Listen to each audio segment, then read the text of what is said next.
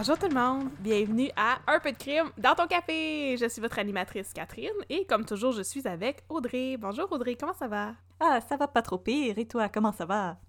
Ça va bien, comme d'habitude, la même affaire que d'habitude. Je sais, je fais des faces, personne peut me fais des faces comme d'habitude parce que c'est Comme un, d'habitude. c'est un médium très visuel, le podcast. Ben, tout le monde sait ça, avec tout le monde peut voir mes faces, c'est vraiment super utile. OK. Alors, aujourd'hui, nous allons parler de quelque chose de beaucoup plus léger que... Non, c'est pas vraiment léger, mais c'est beaucoup plus amusant, mettons, que la disparition de Cédrica Provencher, qui est la dernière chose dont on a parlé, et qui nous a rendus tous très tristes. c'est, quand même léger euh, comparé à d'autres choses, surtout que moi, le dernier cas que j'avais couvert, c'était Alain Perrault. C'est un cas aussi qui va euh, amener un petit peu de nostalgie dans nos cœurs, parce que je parlais d'émissions pour enfants. Oui! Fait que là, aujourd'hui, de quoi tu vas nous parler? Je veux pas le spoil, c'est à, toi de le dire. Je veux pas te voler ton sujet. Alors, aujourd'hui, chers auditeurs, je vais vous parler du combat qu'a mené Claude Robinson contre Sinard, la grosse boîte de production télévisuelle. Ça va être long, ça va être un petit peu compliqué, mais faites-moi confiance si vous avez aimé Norbourg, si vous avez aimé Earl Jones, ça va être dans vos cordes, puis ça va être ben fun, je vous le promets. Ça va être bébé bébé le fun, ça va être dans nos cordes, ça va être euh, merveilleux, j'en suis persuadée. Puis avant ça, je vais vous présenter un café. Yes sir! T'es-tu Ah, je suis prête? prête là, j'ai ma tasse dans mes mains, let's go! Fait que là, j'ai une confession à faire. J'ai recommencé à boire du vrai café. Oh my god! Comme pas du café décaféiné relaxant, genre du vrai La café. police s'en vient. Fait que là, j'ai un café à vous... Ah! J'ai un café à vous présenter qui nous a été livré par le Roasters Pack, qui est notre collaborateur. Notre meilleur ami. Notre meilleur ami. Alors, le Roasters Pack, on l'a déjà dit, c'est un service de distribution de café. Euh, vous pouvez commander des boîtes de café qui sont livrées au pas de votre porte chaque mois. Et vous pouvez choisir euh, tous les paramètres du café.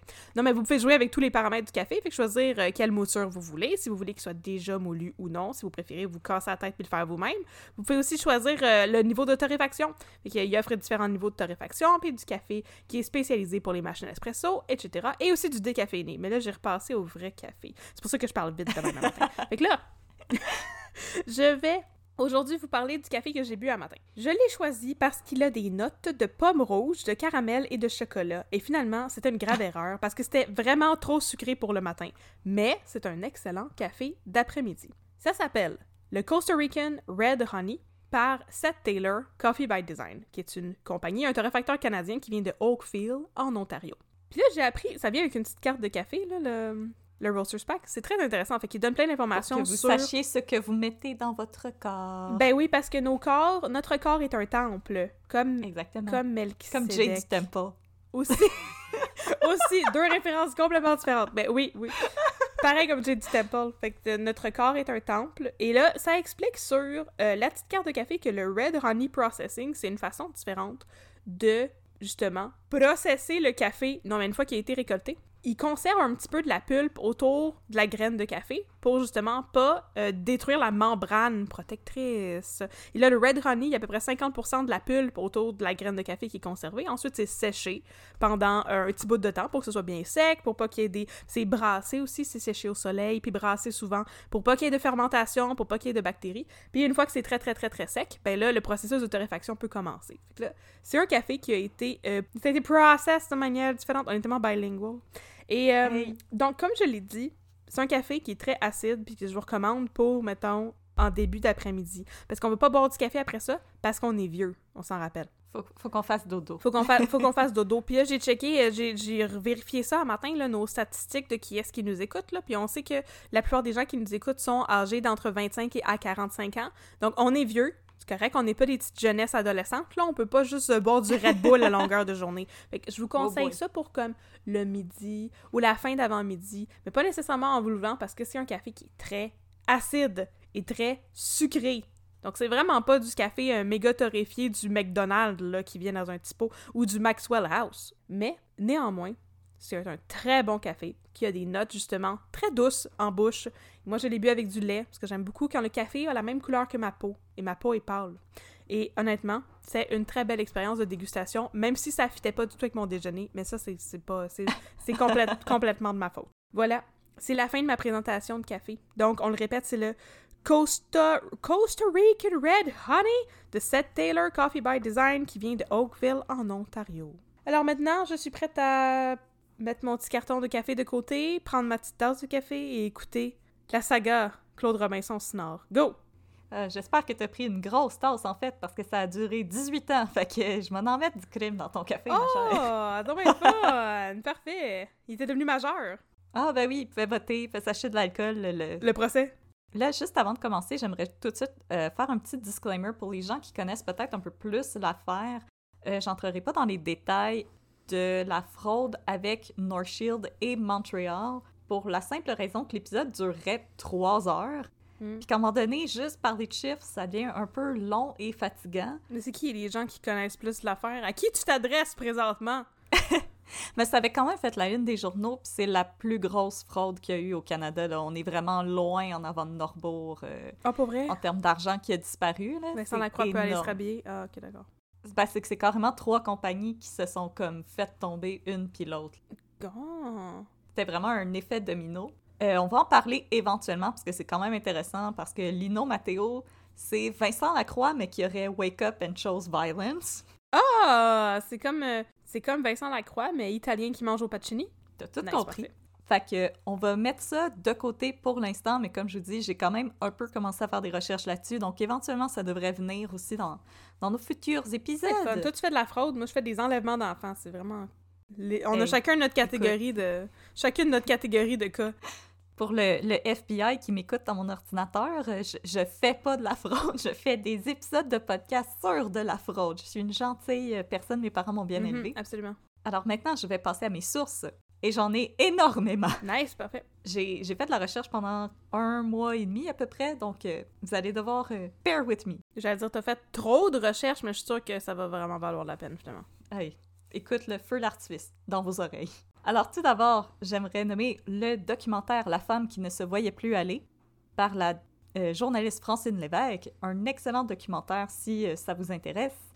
L'épisode d'enquête consacré à Claude Robinson. Oh, enquête! Ensuite, les articles de Francis Vaille dans la presse qui a beaucoup couvert euh, l'affaire. Les articles de Brian Miles dans Le Devoir qui était pas mal lui aussi la personne assignée à ça Mhm. des chroniques de Yves Boisvert, encore une fois dans la presse, Ah, yay, bois vert! et des chroniques de Nathalie Petrovski, toujours dans la presse.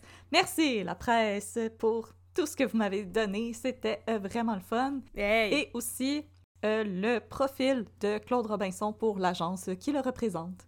Il y a une- sa, sa biographie est très bien écrite sur son, sur son profil d'agence, c'était très intéressant. Oh, merveilleux! Alors, strap yourselves in tout le monde, on va parler de fraude. Clic! Alors, l'affaire Sinard, David contre Goliath.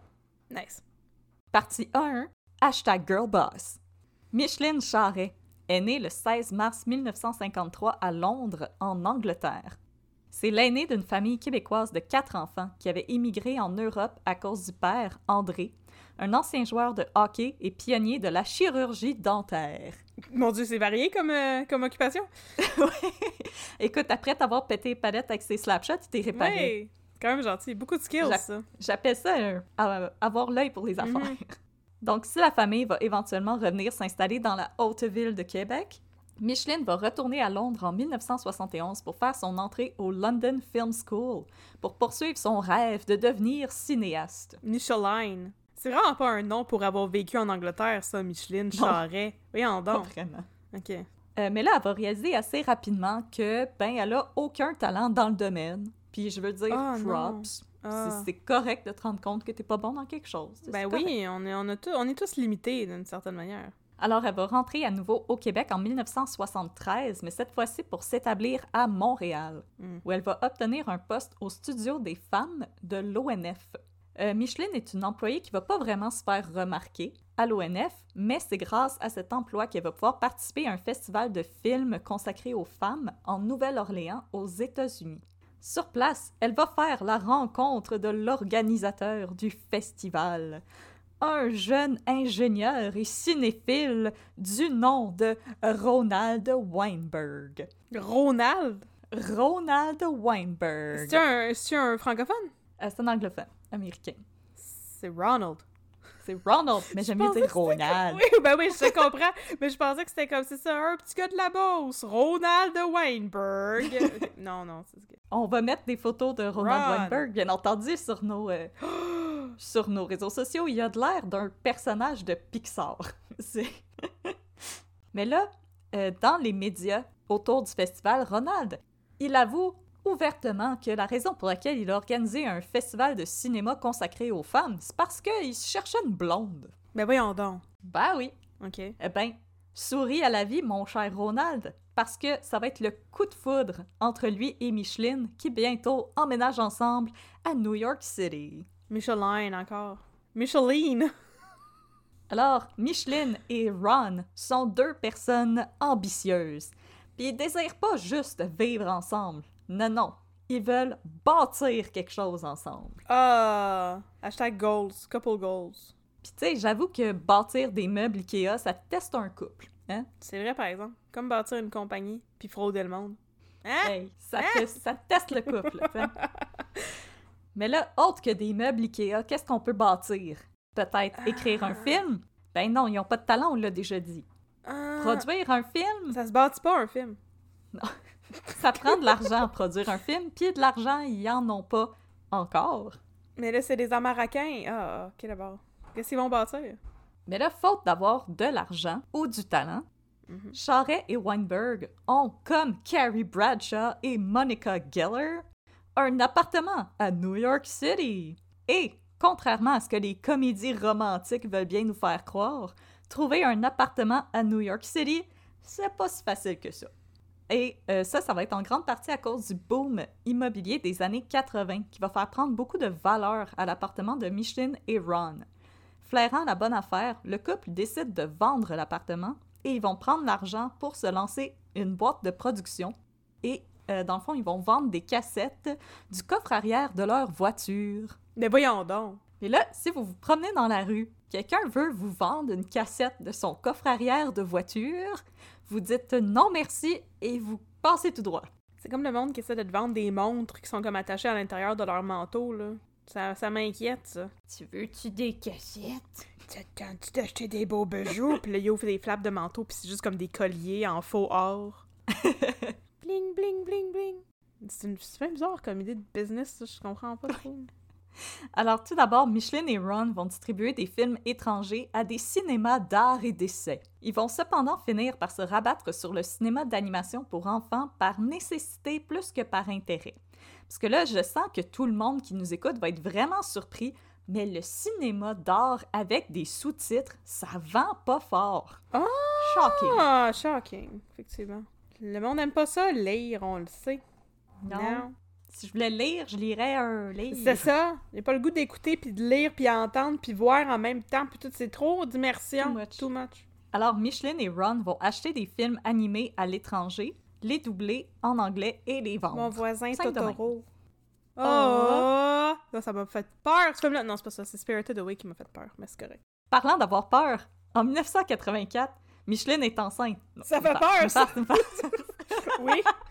Comprends ça? Micheline est enceinte de son premier enfant. Yeah! Alors, la petite famille va décider de quitter New York City pour s'établir à Montréal. Junior Weinberg. Oui, Weinberg, le deuxième Deuxième nom. Où est-ce que, et fond, à Montréal, à l'époque, le cinéma québécois est en pleine émergence et est à la recherche d'investisseurs, de gros joueurs, de laboureurs, des gars avec des gros bras. Yes. En quelle année, ça? 84. Nice. Le temps de Cruising Bar, puis euh, le, le, le déclin de l'Empire américain, toutes ces affaires-là. Yes, sir. Nice. Mais inquiète pas, je vais vous expliquer qu'est-ce qui est arrivé euh, à l'époque euh, dans le, le monde culturel. Mais j'aime ça deviner, même si je connais rien. Correct. Keeps me sharp. Alors, écoute, à l'époque, le gouvernement canadien va développer des fonds d'investissement et des réductions d'impôts pour encourager le développement du cinéma d'ici, qui a du mal à sortir de l'ombre que lui fait le cinéma américain. Alors, les nouveaux efforts gouvernementaux vont venir en aide au couple Charret-Weinberg pour démarrer Cinor et aussi euh, les enrichir, et ils vont donc passer de la simple distribution à la production télévisuelle. Nice. Et là, c'est l'heure de la petite capsule historique. Au début des années 80, c'est l'arrivée de cette magnifique invention qui est La TV. le câble. Ah, ok. TV un petit peu avant. Ah ouais, c'est ça. La TV, c'était comme 30 ans avant. Ouais, ouais. Je suis vraiment Ma grand-mère en avait une. Ah! Alors, c'est l'arrivée du câble. Non. Puis là, les câbles, les chaînes, Mhm. c'était avant Netflix, avant la grosse soucoupe qui regarde le ciel, puis tout, puis tout. Dans le temps, là, il fallait prendre des forfaits, puis s'abonner à des chaînes, puis payer à tous les mois, puis oh non, ouais, c'est pareil comme maintenant, c'est pareil.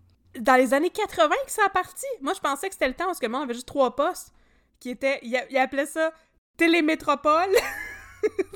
Non, Ah. ça, c'était, tu te branchais dans le mur, Oui, c'était comme... ça, tu, C'était comme la tu te radio. branches dans le mur puis tu peux écouter le 3, le 4 puis le 7. Exactement, tu peux écouter Nice. Bobino et Bobinette ou de la neige. Puis le 5 aussi, des fois.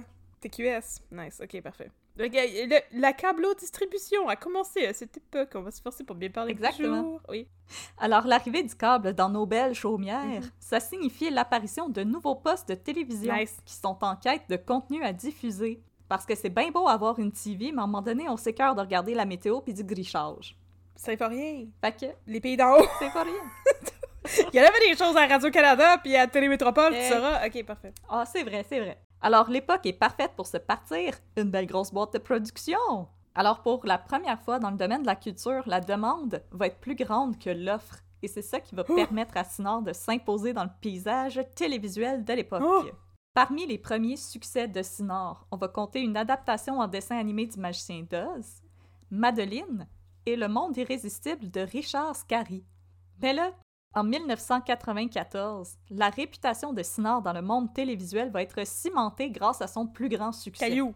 Non. Ah, ok, excusez. En effet, la chaîne WGBH de Boston était parvenue à convaincre l'auteur Mark Brown d'adapter sa série de livres Arthur à la télé en format Ah. animé. Donc, après avoir longtemps cherché un producteur qui respecterait les valeurs de non-violence promulguées par Brown via son œuvre, c'est sur Cinard que le choix va s'être arrêté. Et grâce à Arthur, qui va être récompensé de prix Emmy en 98 et en 99 et qui demeure à ce jour la série pour enfants la plus écoutée au US of A, Cinor est en route pour la gloire. Alors bientôt, les émissions produites par Cinor vont être traduites en 40 langues et distribuées à travers 150 pays, en plus d'être responsable de plus de la moitié des émissions pour enfants d'âge préscolaire présentées en France. Wow. Oh my god, wow. C'est nous autres qui élèvent vos enfants, les Français. Wow. En plus d'Arthur, d'autres classiques vont bientôt venir s'ajouter au catalogue de Sinard. Parmi eux, on peut compter Les aventures de l'ours Paddington, Caillou et Are You Afraid of the Dark?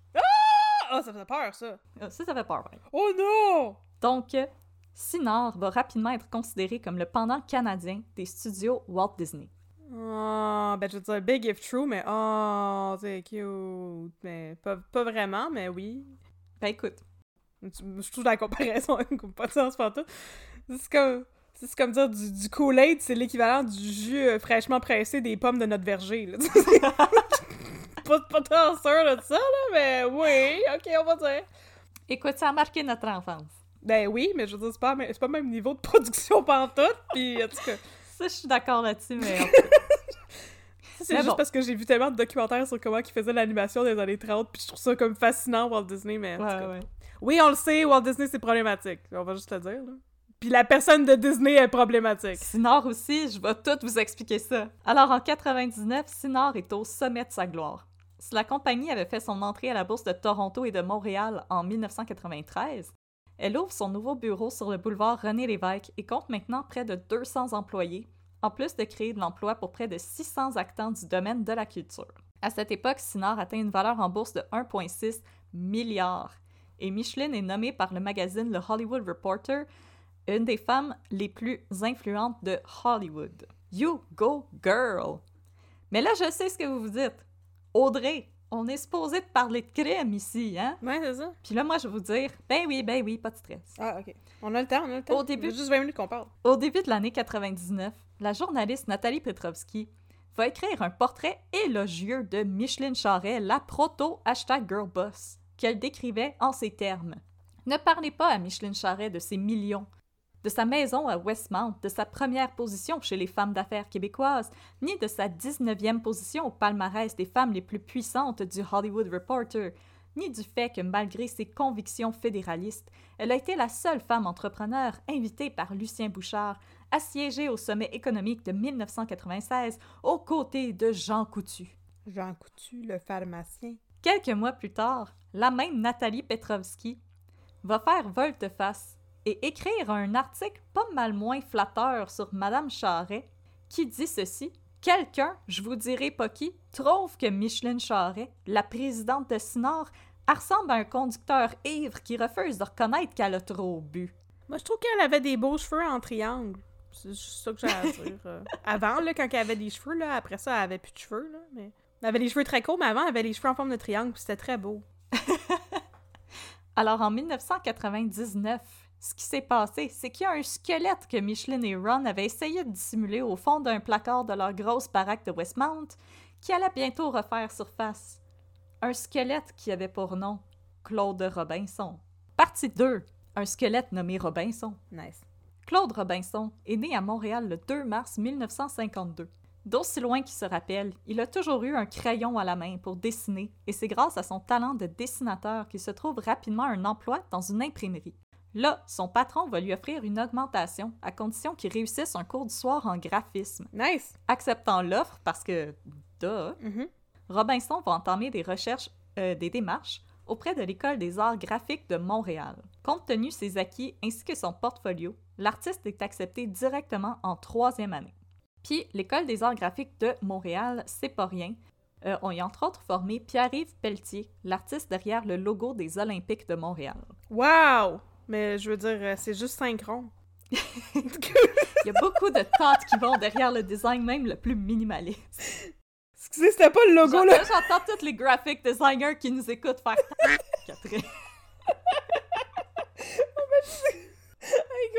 Motivé à poursuivre sa formation, Claude Robinson va décider de suivre des cours du soir en art plastique.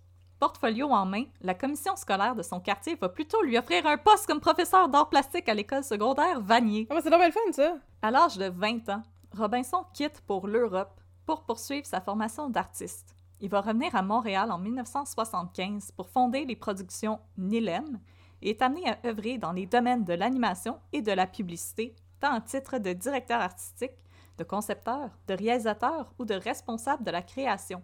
Il va compter parmi ses clients Air Canada, Chrysler, Club Med, Bombardier, Labatt et Budweiser. Mais pas les Olympiques! Pas les Je encore stické des Olympiques! Et puis là, si vous vous rappelez de la publicité que Céline Dion avait fait pour Chrysler, c'était une production de Claude Robinson. Ah, c'est bien le fun! Je m'en rappelle pas partout, mais ça a l'air la fun. C'est- C'était dans les années 80. Fait Nice. qu'on était, nous n'étions qu'une lueur dans les yeux de nos parents. Fondant également sa propre firme de graphisme, Virtuelle Création, en 1988, Claude Robinson va parvenir à obtenir le financement nécessaire pour développer un projet qui couvait depuis déjà longtemps, soit celui de produire une émission à caractère éducatif pour les enfants. Mhm. Une émission qui s'intitulerait Les aventures de Robinson Curiosité sur son île curieuse. Oh! Euh, L'idée a commencé à germer dans l'esprit de son créateur en 1982, pendant une expédition de deux mois dans le Labrador.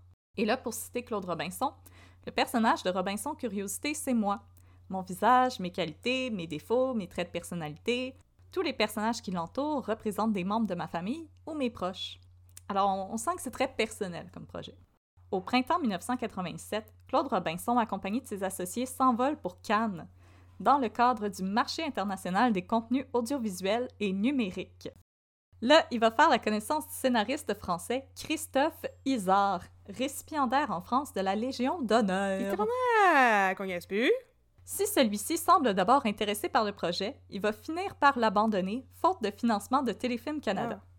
Mais Claude Robinson, il baisse pas les bras. Non! Et bientôt, le fabricant d'ordinateurs Philips euh, va lui proposer de produire son projet, mais sous la forme de CD-ROM interactifs. Pas des CD-ROM! Il y a des CD-ROM interactifs! Comme à Dibou! Ah, c'est le fun! Oui! Ah, j'aime ça.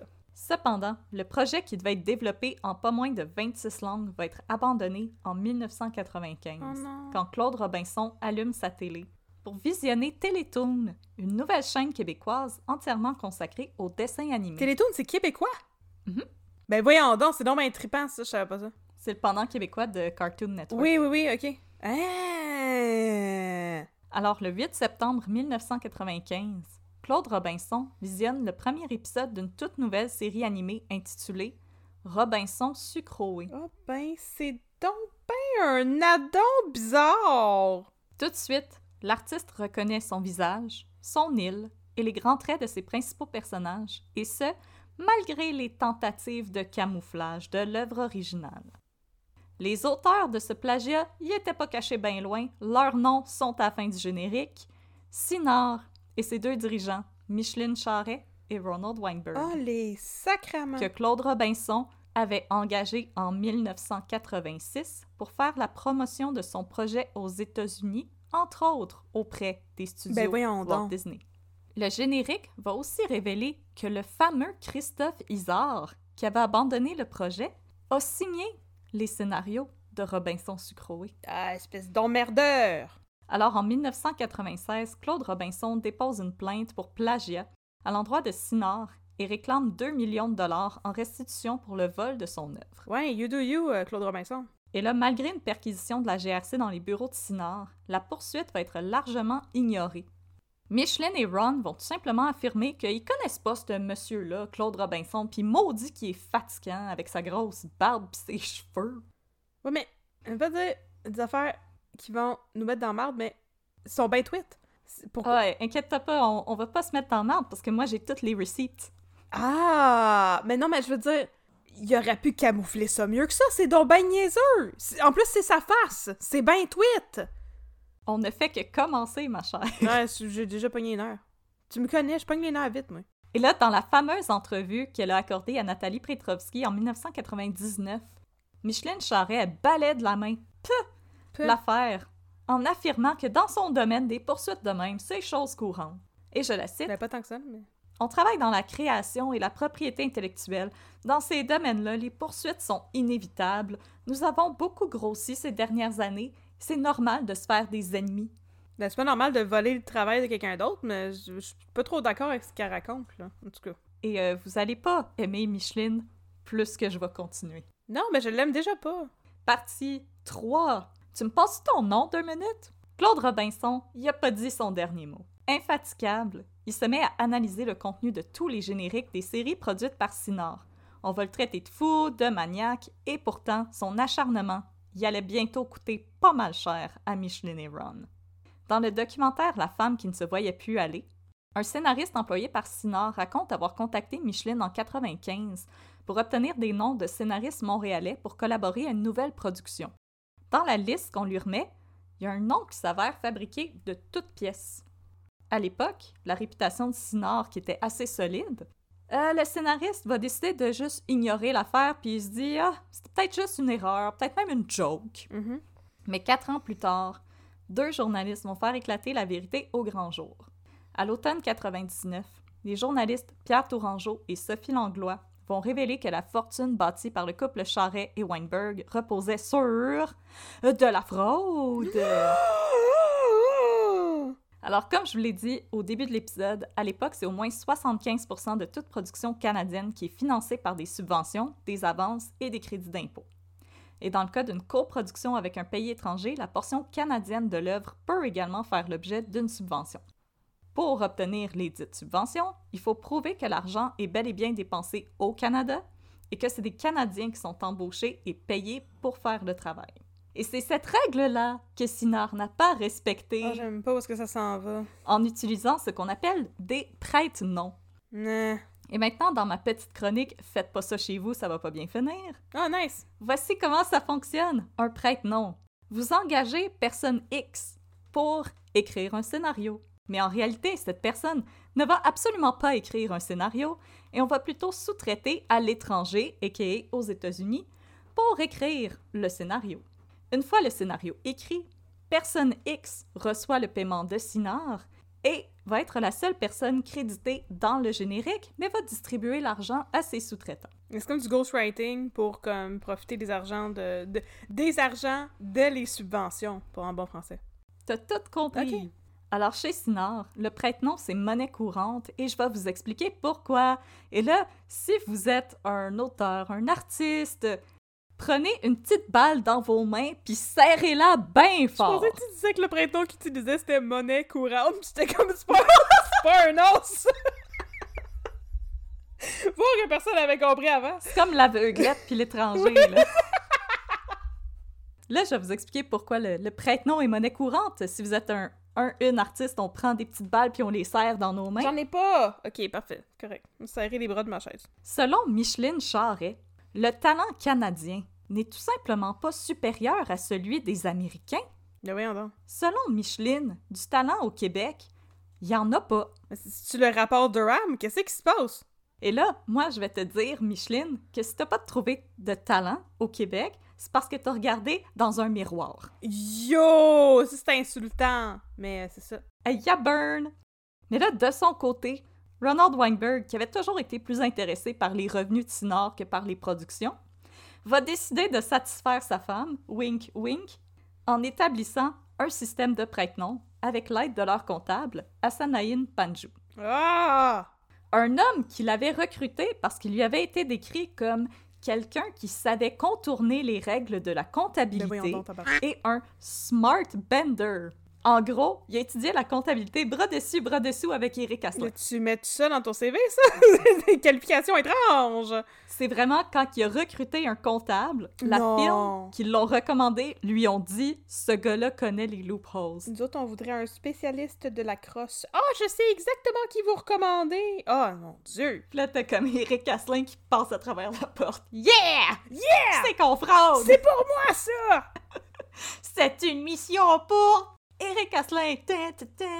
Yeah! Super comptable! Et là, parmi les nombreux prête-noms qui ont été employés par Micheline et Ron, Oui. il y en a un qui va retenir particulièrement notre attention. Erika Alexandre, qui aurait par ailleurs co-signé les scénarios de Robinson Sucroé avec Christophe Isard.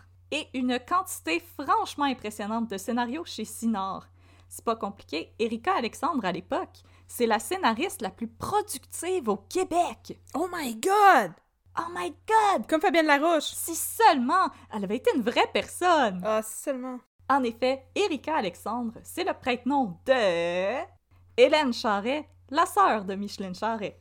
Ah, Et le nom Erika Alexandre, un simple porte-manteau de Éric et Alexandre, les prénoms des deux fils du couple Weinberg-Charret. Tu sais, quand tu utilises les noms de tes enfants pour faire de la fraude, tu penses vraiment que personne peut te toucher. là. Mais j'ai une question, par exemple. La personne X, là, au Québec, utilise pas son vrai nom comme prête-nom? Moi, je pensais que c'était ça le principe. Pourquoi c'est pas juste Hélène Charret? Euh, parce que ça serait trop facile à retracer. Mais pourquoi que ça devait être attaché à quelqu'un de physique? Il aurait pu juste inventer les noms, puis inventer les adresses. Parce que ces gens-là, il y avait un autre emploi chez Sinor. Oh! Hélène Charret était comme sur le CA ou quelque chose comme ça. Fait qu'elle pouvait- elle aurait comme pas pu avoir deux chaises. Ça aurait été bizarre de dire Ah, c'est comme la directrice de. C'est la madame qui s'occupe de la paye, mais aussi elle écrit des scénarios. Puis ce gars-là, c'est un caméraman, mais aussi il écrit des scénarios. Puis ce Mais- gars-là, c'est un consultant, mais aussi il écrit des scénarios. À un moment donné, il y a quelqu'un qui aurait allumé. là. Mais pourquoi ils font pas juste ça, inventer les noms puis les adresses sans que ce soit rattaché à quelqu'un qui existe? Euh, pour qu'il puisse donner l'argent à quelqu'un. Mais ils donnaient l'argent à ces gens-là pour vrai? Il y avait un cut, oui. Mais pourquoi? Excuse-moi, j'ai trop de questions. Il aurait pu juste inventer du monde qui existe pas puis garder l'argent pour eux autres. Il aurait pu juste engager des Québécois puis des Canadiens. Mais là, ça aurait paru qu'ils déposaient toujours l'argent dans le même compte de banque, par exemple. Ouais. Je suis en train de répondre à mes questions dans ma tête. C'est pour ça que je n'ai pas gradué en fraude. C'est qu'il faut. Ton argent, faut que tu le distribues. Là. Tu peux pas tout le mettre à la même place, sinon il y a quelqu'un qui va allumer en quelque part. Alors, euh, les avocats de Robinson vont tenter d'entrer en contact avec Sinor pour discuter avec la fameuse Erika Alexandre de ses sources d'inspiration derrière Robinson Sucroé. Ben là, on aimerait savoir. C'est là que, étrangement, leurs appels sont jamais retournés. Ah, c'est bizarre. Mais c'est là que la SACD, la Société des auteurs-compositeurs dramatiques, va Nice. recevoir un appel d'un avocat qui représente une société anonyme qui avoue avoir obtenu de l'argent de manière frauduleuse. Euh, il veut pas dire combien. Et il souhaite procéder à un remboursement, mais toujours sans divulguer qui ils sont. À l'époque, ok. la SACD n'a même pas conscience qu'elle a été victime d'une fraude. Mais je vous laisse deviner que quelques mois plus tard, quand l'affaire a éclaté au grand jour, la SACD se doutait un petit peu de c'était qui qui voulait rembourser euh, discrètement l'argent qu'ils avaient obtenu et auquel ils avaient absolument pas droit. Sinor. Yep. Ah, gars, j'ai tout compris ce qui se passe. Mais là, Micheline, parce qu'elle a du front tout le tour de la tête, Nice. Comme Raël. Ouais. Quelque temps après les scandales des prête-noms, elle va se rendre à une conférence de l'Association des MBA du Québec, donc les Master of Business Association, Nice, mon père était peut-être là. Non, Oh. c'est une joke. Ah! où elle va faire un speech, non pas pour s'excuser d'avoir fait de la fraude, ouais. mais pour justifier qu'il fallait qu'elle fasse de la fraude. Ben voyons donc. Ah, en disant qu'on n'a pas de talent au Québec, parce que le Québec est un- une nation sans culture, là. Tu m'enlèves les mots de la bouche. Dans son speech, qui m'a pas du tout donné le goût de pitcher ma TV par la fenêtre, Non? Micheline Charret elle va réitérer que du talent au Québec, il n'a pas, comme des équipes à Montréal n'auraient pu. Et que ce qui compte, c'est pas tant de créer de l'emploi au Québec et au Canada, mais de produire du contenu de qualité qui va faire rayonner le Québec à l'international.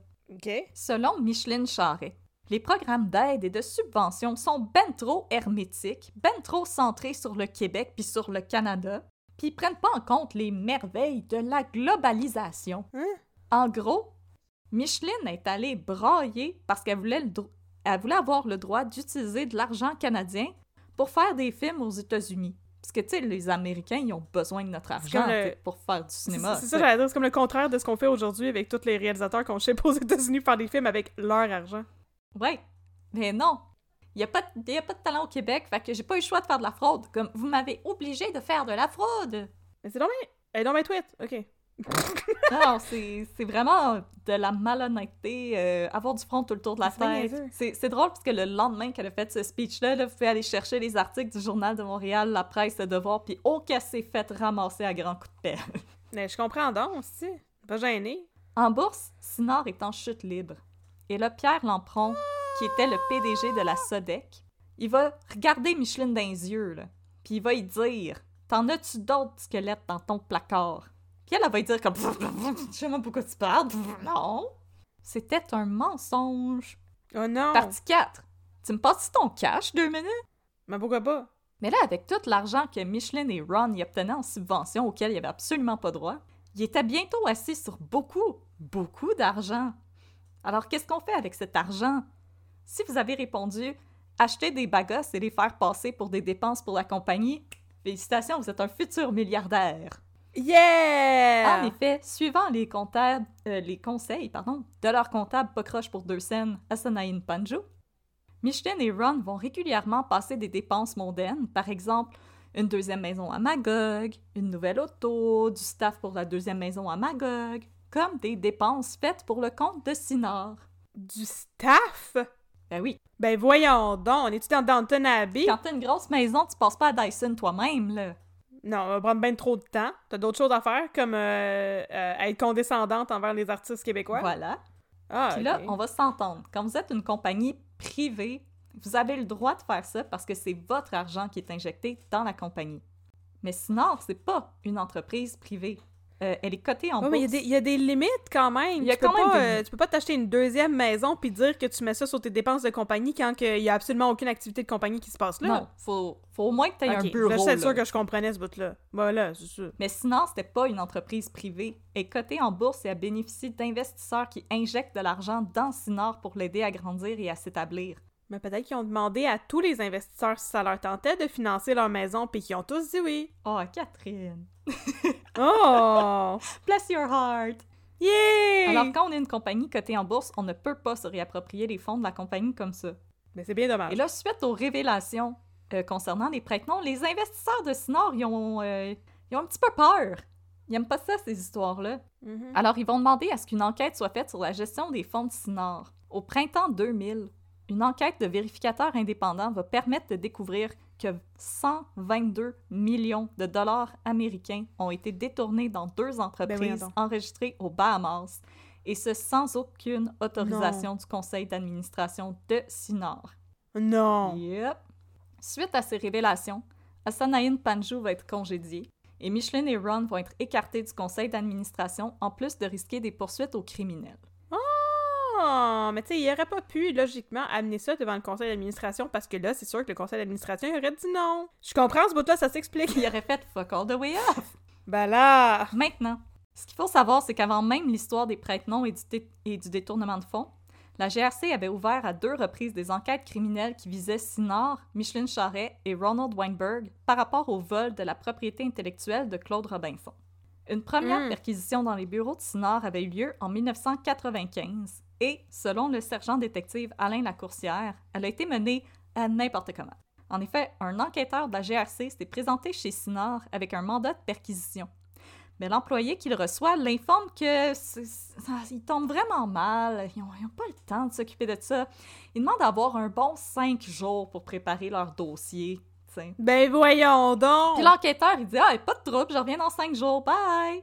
Ben là, monsieur. En fait, il a même pas dit On Monsieur! va revenir dans cinq jours. Il a dit Oh non, appelez-nous quand vous êtes prêts. Ben voyons donc. D'habitude, quand une entreprise est, su- est suspectée de mal gérer ses fonds, on essaye de faire des saisies le plus rapidement puis le plus discrètement possible pour éviter qu'une coupe de dossiers se ramasse dans des chiqueteuses. Mais là, ça c'est comme... euh, Monsieur, vous êtes accusé de meurtre, on voudrait faire une perquisition dans votre maison. Puis le monsieur il est comme, non, non, mais comme revenez dans une semaine, le temps que je puisse euh, enterrer le cadavre, puis aussi me débarrasser des preuves. Voyons donc! Mais c'est tout ben tweet! Ok, oui. Puis, pendant cette enquête, la GRC va retenir les services de Danielle Aubry, une professeure du département de communication de l'UCAM, pour consulter la preuve montée par Claude Robinson.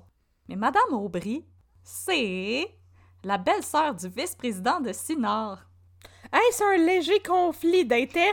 C'est un immense conflit d'intérêts! Ah! Puis en plus, la madame, elle va prendre deux jours pour consulter les centaines de pages du rapport qui ont été rédigées par Claude Robinson. Moi aussi, je l'ai vite de même. Elle, elle va finir par trancher que nope, pas de plagiat là, puis la GRC va dire merci madame, on ferme l'enquête. Ben voyons donc. Y avait-tu quelque chose d'autre de bien important que la GRC faisait dans ce temps-là qui justifie qu'il ait comme euh, complètement botché cette histoire-là ou euh, rien euh, tout? je vais te révéler quelque chose dans 30 secondes.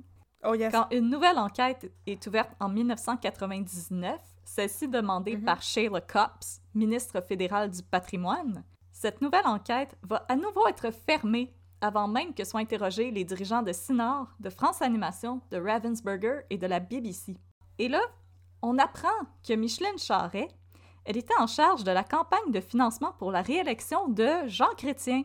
Ben voyons donc. Et dans l'épisode d'enquête, on voit Jean Chrétien faire un long speech où il chante les louanges de Micheline Charret. Ben voyons donc. On soupçonne. Avec, avec sa gueule tout croche? Alors, euh, on a le droit de soupçonner une légère interférence politique dans les dossiers de la GRC. Puis dans l'épisode d'enquête, la GRC sont comme voyons donc. C'est de l'ingérence. Mais là, pourquoi vous dites ça? Maintenant, c'est au tour de la Commission des valeurs mobilières du Québec, la CVMQ, de coincer Micheline Charret Ah, nice. et Ronald Weinberg. Mais eux, pas pour euh, le plagiat, mais pour le Non. détournement de 122 millions des fonds des investisseurs. Oui. Là, on est en 2001. 120 122 millions. millions. US. C'est 2 millions de plus s'acheter de la poutine puis des ramen. Non, mais 122 millions US. Et là, cette fois, Wow! Il y a du monde qui meurt de faim, là. Ça n'a pas de sens. En tout cas. Sinor Ouais. va reconnaître sa responsabilité dans l'affaire des prête-noms et du détournement de fonds et va s'employer à régler le dossier avec le fisc canadien et québécois. En plus, Micheline et Ron sont condamnés à verser un don de 1 million de dollars chacun à la CVMQ. Et ce, je dis un don parce que ce paiement n'a jamais été qualifié d'amende. On a toujours dit que c'était un don. Disons bien du PR bullshit, cette histoire-là. Euh, par contre, ils vont être bannis de diriger une entreprise cotée en bourse pour les cinq prochaines années. Ah, ben, ok. Et puis là, euh, la CVMQ, là, chose à noter, s'il avait fait preuve de plus de rigueur à l'époque, Norbourg, ça serait jamais arrivé. Parce que Norbourg, c'est arrivé trois ans après. Mais à quoi ça sert de faire preuve de rigueur quand tu peux euh, laisser les affaires entertaining comme euh, le scandale de Norbourg arriver? Mais là, tu veux-tu la cerise sur le Sunday? Ah, il y a pire Ah que oui. ça, oui. Même s'ils ont été renvoyés de Sinor pour avoir détourné les fonds de leurs investisseurs. Michelin et Ron sont toujours propriétaires de 12% des actions de Sinor et 63% des droits de vote. et pour ce qui est de Sinor, ben, Ah. Téléfilm Canada, ils jugent que le 2 millions qu'ils ont donné à la CVMQ, c'était assez, c'était c'était une grosse punition, puis ils sont clairement très repentants. Non! Alors, euh, Téléfilm Canada va décider de retirer Sinor de sa liste noire et Sinor peut à nouveau bénéficier de financement public. Ben non! Yes, madame! Ben non! Plus jamais! Plus jamais! Voyons! Ok, oui. Mais saisissez leur maison! C'est quoi leur problème? Je comprends pas! Ils n'ont pas besoin d'en avoir deux! premièrement, ça a été acheté avec l'argent des contribuables. Je suis fâchée. Pourquoi tu fais ça? Pourquoi tu me fais ça? Toutes les fois! Toutes les fois, je pogne les nerfs! Mais là, je vais te faire une parenthèse.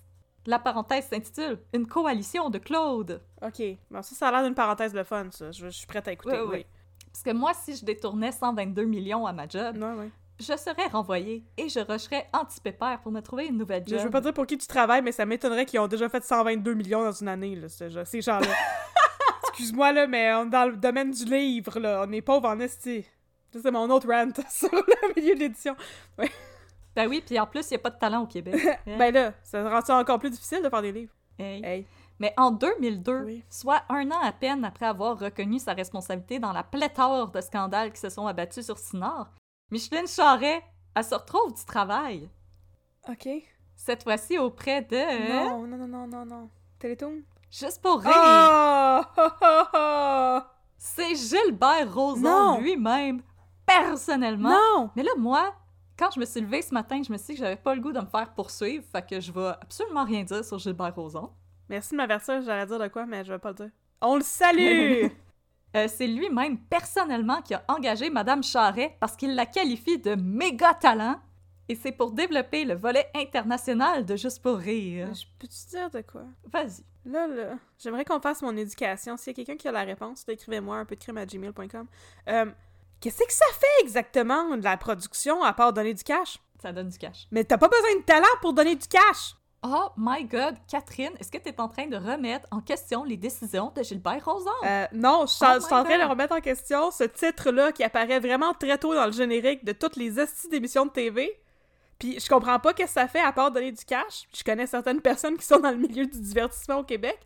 J'ai l'impression que c'est juste ça la job de la prod. Ouais, ben tu choisis les projets, puis c'est toi qui choisis dans quoi t'investis. Ouais. Fait que t'es comme un investisseur. Ben c'est ça, tu donnes de l'argent, puis à la fin tu as comme un droit de regard sur quand c'est fini complètement. Puis là t'es comme ah ouais c'est le fun. Ouais. Mais je veux dire t'as aucun input sur le processus créatif là-dedans. T'as pas besoin de talent pour faire ça. Si tu pourrais le faire en, en jouant à pile ou face. Ben, t'as quand même du input parce que, genre, la raison pour laquelle le film Dune de David Lynch est aussi scrap, c'est à cause de la production, parce qu'il était tanné de donner de l'argent, puis on dit, OK, euh, wrap this up, puis on est tanné, là. Ah ouais, mais t'as t'as ce input-là, mais je veux dire, euh, c'est pas, c'est pas toi qui écris, Tu sais, c'est pas toi qui scénarise, c'est pas toi qui réalise, tu joues pas dedans, tu fais pas la musique, tu fais pas le montage, tu. T'as du talent pour reconnaître le talent, mais Micheline, elle Ah, trouve qu'il y ah, a pas de talent au en Québec. tout cas. tu fais même pas le casting! Tu fais, tu fais rien! Ok, voilà. C'est la fin de mon rant sur c'est quoi la production. Fait que si vous êtes en- si vous travaillez en prod, écrivez-moi puis expliquez-moi pourquoi ça vaut la peine d'exister cette histoire-là. Mais là, si, comme Catherine, vous êtes en train de pogner les nerfs, Non, à peine. ben, vous êtes pas tout seul, parce que en guise de protestation, et pour montrer sa solidarité avec Claude Robinson, il y a un autre Claude qui va faire entendre son mécontentement face à l'embauche de Micheline Charret chez Juste pour rire. Tu veux-tu deviner quel Claude? Claude Poirier. non, je sais pas. Qui? Claude Legault! Ah! Moi, ça a bien plus de bon sens! Claude! Un petit gars de chez nous! Tellement de talent! En 2002, Claude, euh, Claude Legault va se désister euh, du mondial de la Ligue d'impro, euh, et ça malgré son statut de Ah! joueur étoile de la LNI. C'est ça, j'allais dire. Il torchait vraiment beaucoup à la LNI, Ah Claude oui, oui. Legault. J'aimais ça quand ça jouait à la TV. Je sais pas si ça joue encore parce que ça fait très longtemps que j'ai plus le câble, mais j'écoutais tout le temps ça. C'était le fun, surtout quand il y avait Claude Legault, Réal Bossé. Il Oui. était très, très Stéphane bon. Crête était très bon. Euh, je vais citer Claude Legault, qui est cité lui-même dans une euh, chronique de Yves Boisvert. Vas-tu faire une imitation de Claude Legault? Non, je suis pas très bonne. ah, ok, moi non plus, mais ah, j'aurais aimé ça.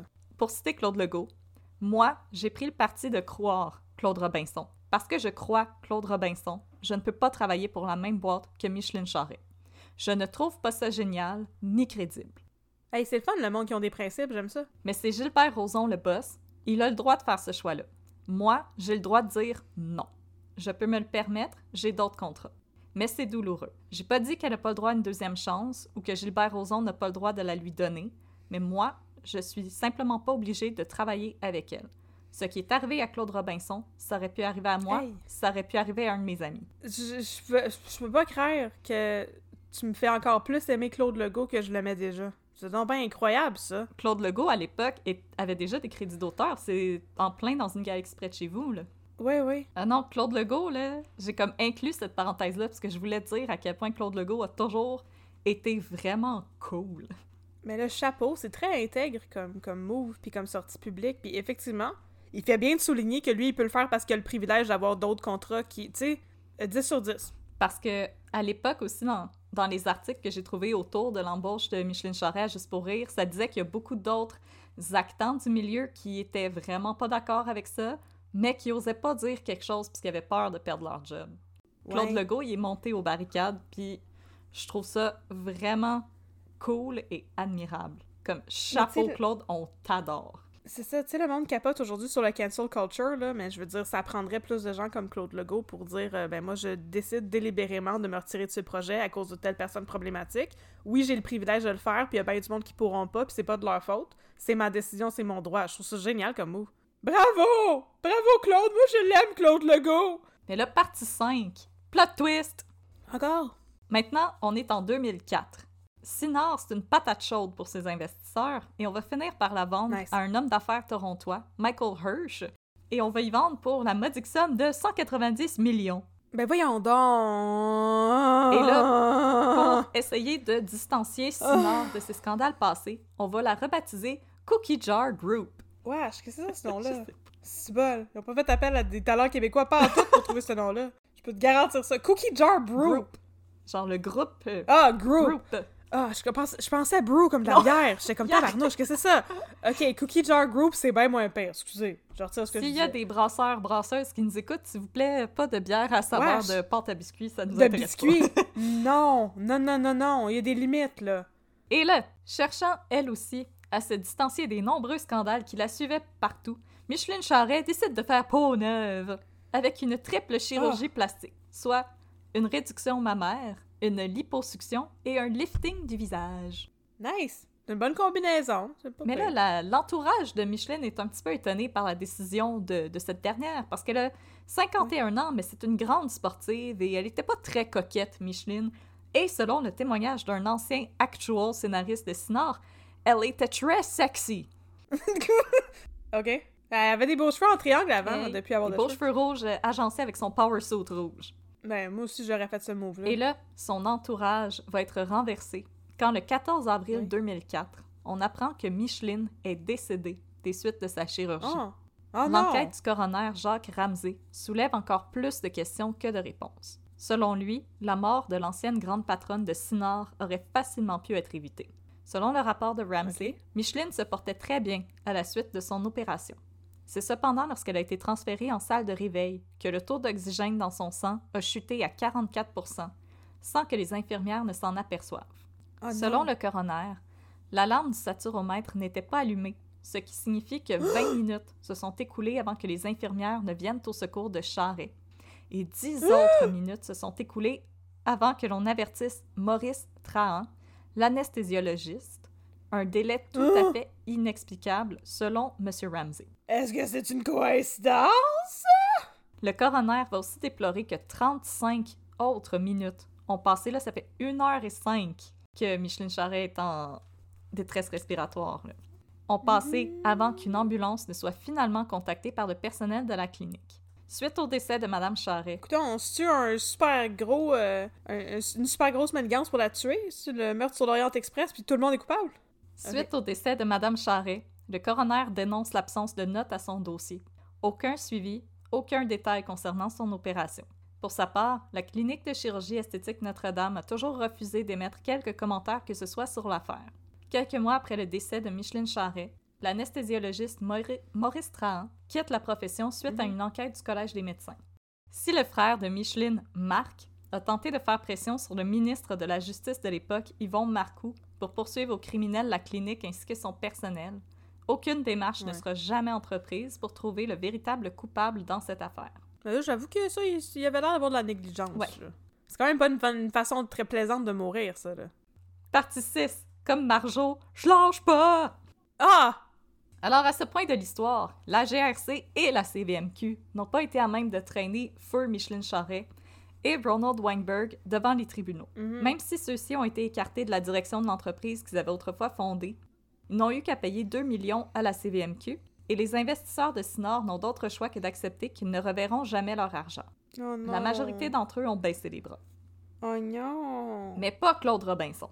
Parce que même si on l'a longtemps traité de fou, de maniaque, ce qu'il faut comprendre, c'est que pour Claude Robinson, le vol de son œuvre, c'était plus que ça. C'était carrément un vol d'identité. Comme je l'ai dit plus tôt, le personnage de Robinson Curiosité, c'était lui, physiquement et mentalement. Ouais. Weinberg et Charret lui ont volé son identité. Claude Robinson, il voulait pas juste qu'on admette qu'on lui a volé son œuvre. Claude Robinson voulait qu'on lui rende Claude Robinson. Ouais. Je comprends. Puis là, en 2008, les efforts de Robinson vont être récompensés parce qu'on ouvre le procès de Sinard pour plagiat. Yay! Enfin! Let's go to court! Yes! Pendant le procès, on apprend que chez Sinard, le mensonge, la tricherie et la fraude, c'est pas mal systématique. Ah, ben, tiens, tu m'étonnes. Le 12 mars 2008, on apprend que Téléfilm Canada a omis de divulguer près de 84 documents potentiellement gênants pour Sinard quand elle a comparu en cour supérieure en 1996 pendant la première poursuite judiciaire entamée par Claude Robinson. De ce nombre, six documents demeurent toujours introuvables. Et ce, malgré les requêtes faites par le conseil d'administration de Téléfilm en vue d'une enquête interne qui a été menée en 2000 pendant la deuxième tentative de poursuite de Claude Robinson. Ces révélations sont faites par Hélène Pelletier, une ancienne membre du conseil d'administration de Téléfilm Canada, qui avait dû témoigner pendant la deuxième enquête de la GRC. Madame Pelletier s'est alors dit inquiète que des documents aient ainsi disparu, et c'est Claude Robinson qui avait sonné l'alarme à Madame Pelletier quand il lui avait déclaré que ses démarches faites auprès de l'ancien directeur général de Téléfilm, François Masserola, étaient demeurées sans réponse. À force d'insister, Madame Pelletier avait réussi à obtenir 78 des documents manquants, accompagnés d'affidavits stipulant que Oups, c'était une erreur! Hihi! Oh my god! Autre tentative de cover-up. Ah, oui. On apprend qu'avant même de mener sa deuxième enquête, la GRC était en possession de témoignages assez compromettants à l'endroit des agissements de Sinard. Parmi ces témoignages, on retrouve celui de Seth Willinson, un ancien consultant chez Sinard, qui affirme qu'il est impossible que Ron et Micheline ne connaissent pas Claude Robinson parce qu'il a personnellement assisté à des réunions où les trois étaient là. Mais là... Selon lui, Ron et Micheline connaissaient Claude Robinson depuis au moins 1986 et avaient communiqué ensemble plus de 30 fois au sujet du développement de la série Robinson Curiosité. Euh... Le document de la GRC cite également Cheryl Blakeney, qui a été, en 1989, l'adjointe administrative de Ronald Weinberg. Le témoignage de Madame Blakeney est d'autant plus intéressant qu'il permet de faire la lumière sur la responsabilité de France Animation dans l'affaire. Mhm. La dame affirme avoir préparé un dossier de présentation pour Weinberg avant que celui-ci parte en France pour proposer des séries à développer pour d'éventuelles collaborations entre Sinard et France Animation. Mhm. Dans le dossier, on retrouvait les documents de présentation de Claude Robinson. Documents qui n'auraient jamais dû être entre les mains de Weinberg et Charret à cette époque parce que leur entente avec Robinson était à terme et ils auraient dû être détruits. Ah, ah, ah. Et Madame Blakeney, elle a participé à l'épisode de Enquête et elle a dit J'ai témoigné à la GRC, je ne comprends pas pourquoi ce témoignage-là est jamais allé en nulle part. Parce que la GRC ont fait n'importe quoi. Un autre témoin va également incriminer France Animation dans les magouilles des prêtres non. Oui. Et ce témoin, c'est. Luc Dion! Notre bref! Pas vraiment, mais Luc! Yeah! À l'époque, Luc était le président de la Société des auteurs et compositeurs dramatiques, donc la SACD. Il se souvient avoir eu une conversation avec Christophe Izard, au cours de laquelle le scénariste français lui a dit qu'il savait pas c'était qui Erika Alexandre, avec qui il partageait les droits d'auteur sur la série Robinson Sucroé. En véritable détective, Luc Dion s'est rendu en France pour consulter le dossier de la SACD française au sujet de Christophe. Oui, pas, il était motivé? Hey, t'écris des séries policières ou tu ne l'écris pas? Mais là, c'est, c'est- je comprends pas c'est quoi son cheval dans cette course, lui, là. Pourquoi il s'implique à ce point-là? C'est qu'il y a d'affaires? Probablement qu'il connaissait Claude Robinson. Ah, mais je veux dire quand même. En tout cas. Écoute, il y, avait peut-être d'autres choses à faire en France aussi. Là, tu sais, la Tour Eiffel, c'est bien beau. Oh, oh, oh! Les croissants, les baguettes. Dans le dossier, il est écrit noir sur blanc que Christophe Izard avait était personnellement entré en contact à plusieurs reprises avec Erika Alexandre pour discuter de leur pourcentage de redevance sur la série Robinson Sucroé. OK. C'est donc clair que Isard était parfaitement au courant qu'Erika Alexandre n'existait pas. Sauf si Ron et Micheline étaient vraiment bons pour faire des voix au téléphone. Oui, bonjour, ici Erika Alexandre. Mais voyons donc. Toujours dans, Il le, était peut-être bon comme nous autres pour faire des voix. toujours dans le clan de Claude Robinson, on va retrouver un doctorant en sémiologie de l'UQAM, Charles Perraton, qui a dédié près de 600 heures à analyser les œuvres. La vie de ce dernier Hey. est formelle. Voir que ça sert à ça, un doctorat en sémiologie, c'est dommage fun. Hey, go Megan, go! Yeah, go! Euh, dans le fond, il a passé 600 heures à analyser l'œuvre de Sinard et le projet de Claude Robinson. Et il est formel. La série de Sinard est en tout point une reprise de l'idée de Claude Robinson. Dans son analyse, il révèle que 12 des 14 personnages secondaires de la série sont des reprises directes des personnages développés par Robinson, Ah, c'est incriminant, ça. que la structure ainsi que les relations entre les personnages sont identiques, que des éléments du scénario de base, des noms de personnages et même des titres d'épisodes sont exactement les mêmes que ceux qui avaient été imaginés par Claude Robinson. Ok, ça, c'est juste niaiseux. C'est juste paresseux de la part de Sinard, là. Attends, attends, attends, Catherine. Puis de Christophe Isard, de pas avoir adapté ça. Oui. Dans un des titres, Claude Robinson avait fait une faute d'orthographe. Oh non. La faute d'orthographe était dans Robinson Crusoe. Ben voyons donc! Ok, ça c'est le niveau suivant de paresse. Dans le clan de la défense, on a plutôt recours à une experte en statistiques pour Nice. analyser les similitudes entre les deux œuvres. C'est quoi les chances, statistiquement, qu'on ait volé tout ça, là? Qu'on soit des pas fins, mettons. Plus haut ou plus bas que se faire frapper par la foudre? Alors, Ruth Corbin va démolir le rapport de Pourquoi? en affirmant que le nombre de similitudes n'est pas assez important pour conclure à du plagiat. Mais l'avocate de Claude Robinson, maître Florence Lucas, va mettre en doute la méthodologie employée par Corbin pour en venir à ses conclusions. Après tout, dans les litiges qui concernent les droits d'auteur, on recourt habituellement à une approche qualitative et non quantitative pour Ouais. juger des similitudes entre deux œuvres. Ouais, effectivement. Donc, c'est la qualité de la copie et non le nombre de fois que l'idée a été reprise qui doit prendre le compte. C'est vrai, hein? Oui. Je suis d'accord! Ça, ça fait Ben, du sens. Ça fait C'est ça, moi je, je connais pas ça. Moi, il y a juste certains cas de, comme de plagiat dans la musique que, que, que je connais plus pour des raisons qui m'échappent totalement. Sûrement parce que j'écoutais l'émission de, de Il y en a eu beaucoup Patrick Masbourian. Oui, il y en a eu beaucoup, mais j'ai déjà écouté un reportage à Radio-Can là-dessus, puis c'est ça, c'est extrêmement difficile, mais en même temps, tu peux analyser les patterns comme des répétitions et tout, puis ça, c'est très qualitatif, c'est pas quantitatif, effectivement. C'est ça, on peut pas dire le nombre de fois que tu as utilisé un, un drum beat. là. Non. C'est comme, tu as utilisé le drum beat, oui Ouais, ou c'est non. ça. C'est- Est-ce que la mélodie est la même, oui ou non, pas la quantité de fois que ta mélodie Pas va- le nombre de Non, notes. c'est ça, c'est ça. Euh, dans le fond, Maître Lucas euh, conclut que c'est clair que Sinard a essayé d'employer cette méthodologie-là pour banaliser l'importance des similitudes. Une autre tactique du clan adverse, ça va aussi être de placer les œuvres de Sinard et de Robinson dans la lignée des œuvres qui se sont inspirées de Robinson Crusoe, le roman de Daniel Defoe qui est paru en 1719. Hi, mon Dieu, bonne chance avec ça. Et là, puisque l'œuvre de Defoe fait maintenant partie des droits communs, il est parfaitement légitime pour un artiste de s'en Ouais, inspirer. je, peux pas dire de la merde, là, mais euh, Robinson Crusoe, il y a juste deux personnages. Il y a pas 14 personnages secondaires récurrents, dont 12 communs. Il y a juste Robinson puis Vendredi. Mercredi, mais qui s'appelle Vendredi. Mercredi, mais qui s'appelle Vendredi? Dans le roman, c'est mercredi, puis dans la série, c'est vendredi. Pour vrai? Wow, j'ai un cas de comme. C'est comme les Berenstein Bears, là. C'est un faux Ouais. souvenir. ok, ok. Wow. Euh, de plus, on observe que la majorité des œuvres produites par Christophe Isard, par exemple L'île aux enfants et Les Poi Poi, s'inscrivent dans la lignée de ce que Marx avait appelé les Robinsonades. Poi poi. Les Poi Poi, P-O-I accent euh, tréma. Poi poi. Poi Poi! C'est ça ce nom-là? Ok. Puis là, une autre, euh, Oui. on va utiliser des guillemets ici, experte, en émission pour enfants, Louise Dansereau, une ex-responsable des programmes chez Canal Famille. Oh!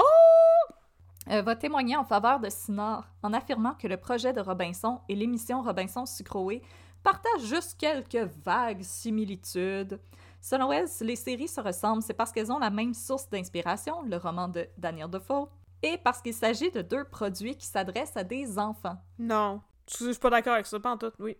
Il aurait dû, venir, il aurait dû me demander d'aller témoigner en tant qu'expert. J'avais 17 ans. T'aurais juste fait non. Ah, puis Madame Dansereau, elle a dit que Charles Perraton, dans son rapport, utilise du vocabulaire beaucoup trop complexe. Ouais, mais c'est un universitaire qui fait un doc en sémiologie. Laissez Ouais. vivre, tu sais. Mais inquiète-toi pas, parce que Maître Florence Lucas, c'est toute une avocate. Elle va donc torpiller la crédibilité de Louise Dansereau, parce que dans un premier temps, Dansereau, c'est une amie intime du couple Charret-Weinberg. Ben non, voyons Elle a donc. assisté à plusieurs parties privées dans leur deuxième domicile de Magog pendant les années 90. Hey, sacrament. Des claques qui se perdent dans cette histoire-là. Et puis, on Ah. apprend que le rapport de Dansereau n'a été produit que six mois après qu'elle ait visionné la série Robinson Sucroé et que parmi les 57 heures qu'elle a facturées à Sinard pour produire son rapport, elle en a passé 54% avec Maître Micus, un avocat de la firme Sinard. Ah, ah, ah, ah, Alors aussitôt, Maître Lucas va questionner Madame Dansereau pour savoir si elle a écrit son rapport elle-même ou si elle a juste écrit ce que les avocats y ont dicté. ah. Ah, moi, je vote pour l'option B. Ah, je suis découragée. Et Maître Florence Lucas, elle va vraiment tenir à son approche qui vise à miner la crédibilité du camp adversaire. Ouais. Pendant ces ouais. périodes de questions, elle va porter un méchant coup à la réputation de Christophe Isard. Tout d'abord, elle va démontrer que celui-ci a menti dans son CV parce qu'il y affirmait qu'il avait été nommé en 1991 directeur artistique de France Animation, mais à l'époque, il était seulement pigiste. OK. Ensuite, Maître Lucas va questionner Isard sur le personnage Gertrude Van Boom Boom, qui porte le nom de deux personnages qui ont été créés par Robinson dans le cadre du projet Curiosité. Donc, de bonne Qu'est-ce que c'est? Je sais pas pourquoi je trouve ça drôle de même. Oui, j'ai retrouvé devant le momo. les personnages s'appelaient Gertrude et Boom Boom. Ah! En bonne personne qui n'a rien à se reprocher, Oui. Christophe Isard veut livrer trois témoignages complètement différents. Excusez, je suis partie avec devant le momo. Oui. Excusez, je suis capable. Je suis capable. Oui. On achève, on achève. Alors, dans un premier temps, Christophe Isard affirme On va y arriver, on va y arriver. Prends un grand respire. Continue. Je vais arrêter de rire quand ça va être moins drôle. Dans un premier temps, Christophe Isard affirme avoir été inspiré par la chanson d'Henri Salvador, Monsieur Boum Boum.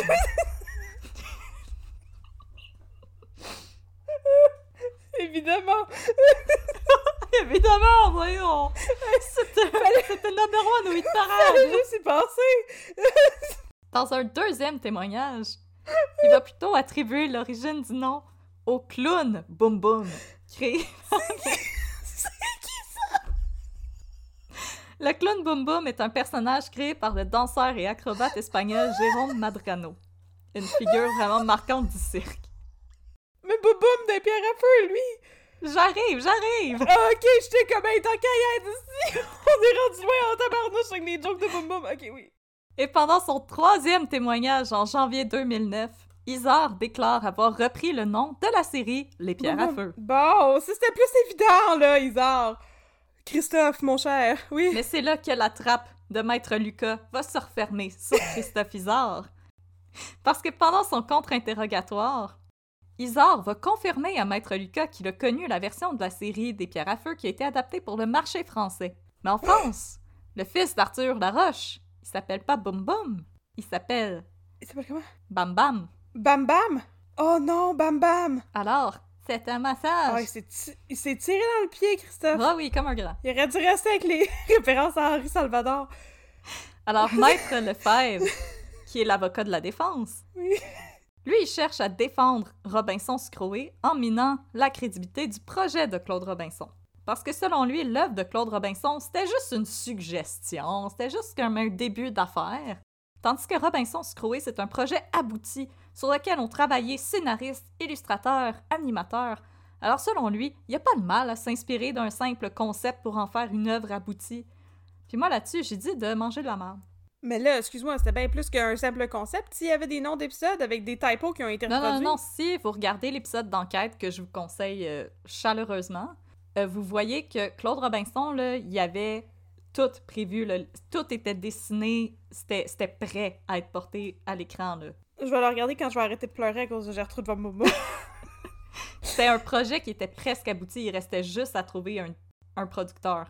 C'était juste Mais ça qui manquait à son projet. Là. Ok. Il y a même des Ouais, dessins, chenaille, euh, monsieur. il y a même des études pour des figurines puis du matériel à Oh, wow. distribuer. là. Comme ces scénarios étaient écrits, tout était prêt. là. Alors finalement, Le 27 août 2009, après 14 Mm. ans de bataille juridique, le juge Auclair va livrer son verdict. Oui, puis... Est-ce que tu veux deviner, dans la grande Euh. tradition d'un peu de crime dans ton café? Euh, coupable. Les titans de la télévision jeunesse Sinar, France Animation, Ravensburger et autres sont jugés coupables de plagiat et sont condamnés à verser Ah, c'est 5,2 merveilleux. millions de dollars au dessinateur québécois Claude Robinson. Ah, c'est merveilleux, ça. Ils doivent également remettre toutes les copies existantes de la série, tous les dessins, toutes les planches, à Robinson, qui est libre de faire ce qu'il veut avec. Ah, c'est tellement la bonne nouvelle Sylvia de la journée, là, ça. Wow. Dans son jugement, Auclair est lapidaire. Il estime que la conduite des défendeurs est outrageante, préméditée, délibérée, scandaleuse, infâme et immorale. Sur les 12 millions que Et j'en réclamait- passe. Et j'en passe. Sur les 12 millions que réclamait Claude Robinson, on ne lui en accorde que 5,2. Ah, c'est plate. Je pensais qu'il en réclamait deux. J'étais contente qu'il avait gagné comme deux fois plus que ça. Ah. Tu sais, les intérêts. Oh non, ok. Ah, pauvre lui. Mais il s'agit quand même d'une immense victoire sur le plan symbolique. Oui. Le juge déclare L'octroi de dommages exemplaires enverra un message clair aux producteurs que la fraude, la contrefaçon, la copie, les mensonges à la cour ne sont pas tolérés et que les créateurs sont protégés. Ces derniers étant souvent démunis financièrement, n'ayant pas la ténacité, l'énergie ni la détermination nécessaires pour faire face à une guérilla judiciaire, sans compter les coûts que ça Oh, implique. oh, oh. Partie 7. L'ennemi a toujours deux souffles. Oh non, encore? En 2011, Claude Robinson court toujours après les sommes qu'on lui doit. Ben voyons. Du côté de Sinard, France Animation, Ravensburger, on se renvoie la balle à savoir qui doit payer et on tente d'en appeler de la décision du juge au clair parce que si on paye Robinson, on va faire faillite. Moi, je vote pour euh, Ravensburger avec leur. euh, c'est les autres qui font des figurines, là, qui vendent chez Renaud Bré. Ah, je vote Ouais. pour eux autres. Puis des Puis les casse-têtes. casse-têtes, c'est vrai, je vote pour eux. Non, tu caches eux autres. euh, L'industrie du casse-tête, ça va bien, là. Ah oui, ça va bien avec le confinement. Oui, c'est ça. Euh, c'est surtout Sinard, en fait, qui craint de faire Hmm. faillite à cause du scandale North Shield et Montréal. Ah oui. Mais moi, je dis, t'as fait ton lit, couche-toi dedans. Non, mais euh, on va dire que tu l'as fait avec des braises puis des chardons. En plus, puisqu'on prévoit se rendre jusqu'en Cour suprême, Nice! il serait plus sage d'attendre avant de payer Claude Robinson. Et là, la Cour d'appel, elle se range aussi du côté de Claude Robinson, mais va réduire de moitié les sommes qui lui sont dues. Robinson n'a maintenant plus droit qu'à 2,7 millions, qui suffisent à peine à couvrir les frais d'avocat. Ah, ah, ah, ah. Insatisfait et avec raison, on va se rendre en Cour suprême pour faire renverser la décision de la Cour d'appel. Encore une fois, les avocats de Sinard s'évertuent à démontrer que les similitudes entre les œuvres sont seulement dues à une source d'inspiration commune, mais ils vont essayer de tenter de faire condamner de manière similaire toutes les boîtes de production pour éviter que Claude Robinson ne réclame l'entièreté de son dû à une seule boîte de production. Mais je veux dire, je comprends même pas cet argument-là. Les dessins, ils devaient se ressembler. Ouais. Mais, Ah oui, ça se ressemble. mais ça a pas de sens. Tu prends le concept de Rémi sans famille, là. Il y a 12 000 maudites façons de dessiner ça. C'est pas un argument qui tient la route. Tout, là, cette histoire-là. Non, on essaie de se couvrir les faux tout simplement. Moi, je sais pas si j'étais eux, j'aurais essayé de mettre à jour ma défense un petit peu avec euh, plus de Gertrude Van Boom Boom puis moins d'arguments ça. Et là, dans son jugement unanime, puisque la Cour suprême, c'est fini final, elle va se ranger à son tour derrière Claude Robinson et va ordonner que soit versé au dessinateur 4 millions pour plagiat et dommages et intérêts. Hey, il arrête pas de baisser le montant, je suis pas contente de ça. J'allais dire go Cour suprême, mais là, finalement, non, pas go. Et là, à ce jour, Claude Oui. Robinson n'a pas touché à tout ce qui lui est dû. Non! Parce que si la Cour ordonne qu'il soit payé, elle peut pas saisir quoi que ce soit. Mais c'est bien cave, ça, c'est un loophole niaiseux. Alors, une firme ou un individu peut déclarer ça les faillite. huissiers, d'abord. Tu peux déclarer faillite. Comme Eric Cassin a essayé de faire en cachant son argent en dessous de son, son jacuzzi. Ah, mon dieu que j'ai hâte d'aller voir le film de Norbourg. Puis Sinor, avec ses millions cachés dans des paradis fiscaux, là, bonne chance. Mais au moins, tout le monde aime Claude Robinson, y Au compris Claude Legault. Et voilà. Ben, c'est déjà Et- ça de gagner. Une autre affaire aussi, c'est qu'un jugement de la Cour suprême canadien n'est pas valide en territoire étranger. Ah, ah, ah, ah, ah! Alors Claude Robinson va devoir faire Hey. des démarches judiciaires indépendantes pour se faire payer par les boîtes de production européennes. Arrangez vos affaires, maudite bande de crosseurs. Mais quand même, Claude Ah, Robinson. Il estime avoir obtenu victoire, et ce, au nom de tous les créateurs. Je le prends personnellement comme une réussite monumentale pour tous les auteurs. On sait maintenant quelle est la ligne sur le plancher qu'un producteur ne peut plus traverser. À prendre un document en élaboration d'un créateur, y faire quelques modifications et penser qu'il peut se l'approprier. Chose que je trouvais vraiment adorable, c'est que Claude Robinson il a dit qu'il a toujours continué parce qu'il y avait la permission de sa femme. Mm, C'est quand même cute, ça. Et là, conclusion. Des Ah. raisons de sourire. Oh! Enfin! En 2011, Claude Robinson a été mandaté pour créer l'affiche du Festival des films du monde. Les Olympiques. Catherine Sacrament. Le festival... Oh, le festival des films du monde! Oui. Bon. En 2014, il fait partie du jury du festival Regard sur le court-métrage au Saguenay. Oh! Oh! En 2015, il reçoit la médaille de l'Académie royale des arts pour honorer sa contribution exceptionnelle au développement des arts au Canada Oh my et god! pour souligner son combat visant à faire reconnaître l'importance des droits d'auteur. Ça fait du bien à mon petit cœur, ça. Et en 2016, Claude Robinson est le porte-parole pour mon premier Fantasia, le volet jeunesse du célèbre Oh! festival de cinéma Fantasia. Oh! En 2016, Ronald Weinberg est condamné à 9 ans de prison pour Ah! qu'il a joué dans la fraude massive liant Sinard, North Shield euh, et euh, Montréal. Cool, puis il va faire comme deux semaines de prison puis sortir. En 2019, of course, il est relâché. Et Bien en sûr. 2020, il réclame de la PCU. Ben voyons donc. Euh, il l'a remboursé parce qu'il s'est fait pogner. On va s'entendre parce qu'il s'est fait pogner. Hey. Et c'est ce qui conclut cette très longue histoire juridique qui finit quand même bien. Parce que Claude Hey. Robinson, il a pas tout eu, mais il a gagné. Puis je trouve que la victoire symbolique est quand même assez importante sur ce point-là. Oui. Oh, c'est beau. C'est vrai qu'il y a une belle finale. Oh, j'ai bien aimé ça. Merci beaucoup d'avoir illuminé ma journée avec cette belle histoire et Gertrude Van Boom Boom. Écoute, je me rappelle même pas de quoi il était question. J'ai juste comme complètement latché là-dessus, mon cerveau il a arrêté de fonctionner, puis j'étais juste. C'est un personnage de la série. Ouais, mais Robinson Scroll. Puis après, on est juste Quel nom? parti sur une tangente. Hey, juste c'est ça, ça a pu marcher partout dans ma tête. Après ça, je comprenais plus partout ce qui se passait là, puis waouh. Does hey. not compute. En tout cas, merci beaucoup. Hey, non, ça, je suis contente. C'est quand même un, un, un feel good. Tu sais, c'est- une belle fin, pleine de bienveillance et de, de joie. Et euh, ben, pas tant que ça, là. Je veux dire, pas de- en tout cas, pas- il a pas touché son argent, mais. Mais on, on est content parce que. Mais quand même, Claude Robinson, euh, je tiens à dire, il a de l'air d'un monsieur extrêmement sympathique. Oui. Dans le documentaire, la femme qui se voyait plus aller, dans l'épisode d'enquête, je, je trouvais vraiment admirable le courage de cet homme-là, sa fougue. Puis il y a un segment dans Enquête, on Mhm. le voit aller en France pour Avec Luc Dion. poursuivre, poursuivre ses poursuites. Non, il va tout seul. Ah. Puis, dans le fond, on le voit arriver au palais de justice en même temps que les dirigeants de France Animation, BBC, Ravensburger. Mhm. Et il passe en avant de lui, puis il ferme la porte d'en face. Ah, ah, ah, ah, Puis Claude Robinson se retourne vers les caméras de Radio Cannes et fait juste rire. ah. Il fait juste les pointer, puis il rit. Oh. oh mon dieu. Puis il dit à la caméra « Hey, tu sais, du monde qui ont rien à se reprocher, là. Oh. Je, je le trouve tellement sympathique, là. Je, je suis heureuse qu'il ait gagné, puis je suis heureuse que la communauté artistique se soit tenue avec lui, puis que maintenant on Oui. reconnaisse vraiment tout son travail, autant sur le plan artistique que son travail pour faire reconnaître les droits d'auteur. C'est tellement important, c'est tellement une belle bataille. Oh. Qui a demandé beaucoup, puis en plus, Claude Robinson, à un certain point, il a dit qu'il était même plus capable de créer tellement ça l'avait drainé Mhm. émotionnellement. Mhm. Donc, j'ai trouvé ça super touchant aussi comme cas à, couvrir. Donc, euh, j'espère que vous avez aimé ça, chers Oui. auditaristes. C'est rare qu'on dit que le monde sont sympathiques ici, il y a un peu de crime, fait que c'est vraiment euh, tout à son honneur. Wow, fait que merci beaucoup d'avoir été avec nous. Donc si vous voulez euh, avoir de nos nouvelles, on en donne des fois sur les réseaux sociaux. On est sur Facebook à un peu de crime et sur Instagram à un peu de crime dans ton café. Nous avons aussi une boutique Etsy qui est au www.etsy.com barre shop barre un peu de crime. Voilà. Fait qu'on a de la belle marchandise à vendre si vous voulez des petits cadeaux de Noël. Là, malheureusement, il y a des délais dans la production. Il paraît que c'est ça, c'est le rush des fêtes, qu'il y a des petits délais dans la livraison des commandes. Mais si vous avez acheté quelque chose puis vous l'avez pas encore reçu, inquiétez-vous pas, on vous a pas oublié. La commande est passée, on va l'expédier. On fait tout ça nous-mêmes. Fait que moi, je reçois les choses des confections jolies puis je vais les poster. Fait que, écoutez, euh, on, fait ça le plus rapidement qu'on peut. On vous a pas oublié puis on vous remercie beaucoup pour votre soutien.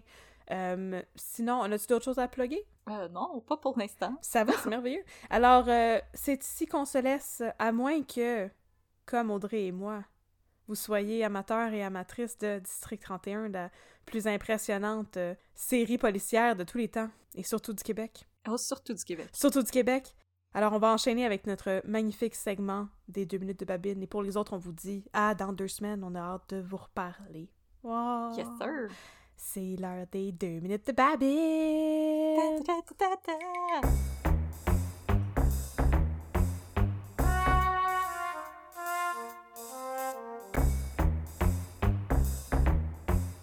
fait que là, partner, de quoi tu vas me parler aujourd'hui, là? Est-ce que tu vas me parler encore de Gertrude Von Boom Boom, la célèbre criminelle? Fraudeuse internationale. Recherchée par Interpol.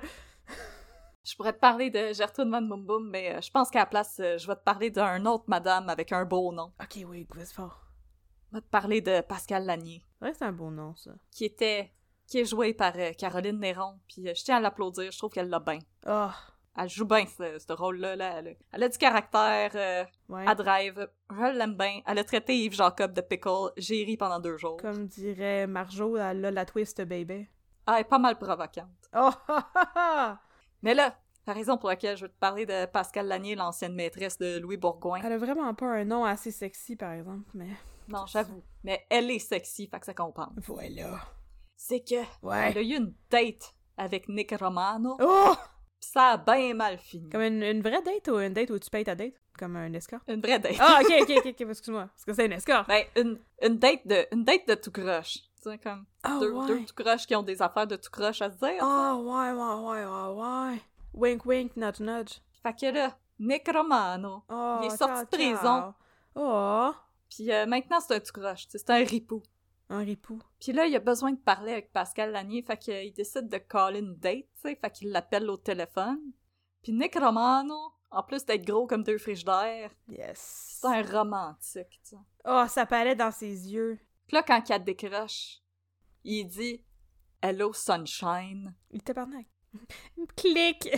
». Bye! Oh, oh. Pascal Lanier euh, est un petit peu bête, fait que moi, sunshine, je suis comme Eh, Sunshine. pas, pas ce ton nom-là que j'aurais donné, mais bon. Sunshine. Écoute, Ok. Puis là, il dit Hey, sunshine, ça marche toujours pour asseoir. Nice. Confiant. Là, elle, elle le tease. Elle, elle le tease un petit peu, tu sais, comme Oh, je sais pas si ça me le tente. Puis là, Nick Romano, en grand négociateur et grand romantique, il répond Hey, euh, tu peux pas me dire non, j'ai déjà pris ma douche. Nice! Oh, tout un argument. Yes. Je suis sûre qu'on a des auditeuristes out there qui ont déjà eu une date que la personne avait même pas fait ça pour eux. Fait que comme props Nick. Ouais, mais en même temps, tu peux pas utiliser ça pour faire du chantage émotionnel pour avoir ta date, tu sais. Juste l'hygiène de base, oui. Là, elle est comme OK, fine. Puis là, il dit 8 heures, comme qu'on s'était dit. Puis elle a dit écoute, on peut faire ça à 7 heures si tu veux, tu vas être couché à 8 heures. Puis j'étais comme oh, oh, oh. Ah, parce que ça va être plate à mort ou... Ouais, moi, j'étais comme ça va être plate ou parce que. mon, mon, petit- mon petit cœur de naïve. Mais écoute, ils se rendent à leur date, Ah. tu sais. Ils vont boire du lait chaud et ensuite aller faire un dodo. Fait qu'ils se rendent à leur date dans un restaurant de Boucherville, pas loin du Ikea. ça, ça, j'ai reconnu le coin, sais. nice. Puis euh, ils ont vraiment zéro chimie, Mathieu Baron puis, puis Caroline Néron, comme c'est, c'est un petit peu awkward ces bords. C'est pas donné à tout le monde. Puis là, l'avocate de Pascal Lanier, c'est la fameuse Véronique Lenoir, qui est Oh, supposée d'être une amie à Nick Romano, mais mettons qu'ils s'entendent plus ben ben maintenant qu'il est sorti de prison puis qu'il l'a menacé une couple de fois, tu sais. ouais, ça te scrape un rapport, ça. Elle dit « Ah, mon... Quelque chose dans les genres de mon avocate m'a dit que je devrais pas me tenir avec toi ou whatever. Parce que c'est rien qu'un ripou. Yes, sir. Puis là, il est comme, hey, elle doit être assez misérable, Véronique Lenoir, à soir, toute seule avec ses pantoufles, pendant que moi, je passe une soirée avec la belle Pascal Lanier. Puis moi, je suis genre, Pascal. hey, euh, tant qu'avoir une date avec quelqu'un avec qui j'ai pas de chimie, moi, avec, je resterais chez nous avec mes pantoufles, mais whatever. C'est confortable, les pantoufles, hein? Confortable des pantoufles, je suis en pantoufles présentement. Mhm. Mhm. Là, les deux, ils font un chin, puis Pascal, elle fait une face euh, qui te laisse deviner que cette date ne finira pas en euh, hashtag happy ending. Hum, oh. Ils sortent du restaurant, puis là, il dit Ah, Tu connais le chemin? Puis elle est comme Oh, ouais. Puis là, Nick Romano se dirige vers son char. Puis là, il y a un char qui passe. Puis qui tire sur Nick Romano. Oh! Oh non! Puis là- Pascal, elle appelle la police. Puis elle est pas stressée pour deux scènes. OK. On entend l'appel du 911, puis en gros, c'est Ah, ma tête s'est fait tirer dessus, là. Faut, faut-tu que j'attende? Euh, Arrivez-vous? Ouais. Mhm. Ok. Pas de trouble. Marc moi aussi, j'ai une coupe de date que, honnêtement, euh, ouf, moi avec, j'aurais appelé la police puis j'aurais fait comme je peux, je peux tout sacrer mon camp heure, comme? Ouais, juste comme par hasard. Ça a comme pas besoin de durer plus longtemps. Non, c'est ça. Fait que, voilà, c'était l'histoire de la date de Nick Romano qui a fini en queue de poisson. Ah, qui a fini en voyage à l'hôpital. yes, Yes, sir. sir. Voyage tout vrai payé à l'hôpital. Oh! C'est donc bien le fun! Euh, bravo, bravo pour lui. Une belle petite ride en ambulance. Hey, Oh. mais c'était c'est c'est vraiment une date qui avait vraiment pas de chimie, c'était très très très awkward. Écoute, peut-être que c'est pas ce soir-là qu'il a rencontré l'amour, mais Ah, à chaque torchon sa guenille, puis à chaque ripou sa ripoune.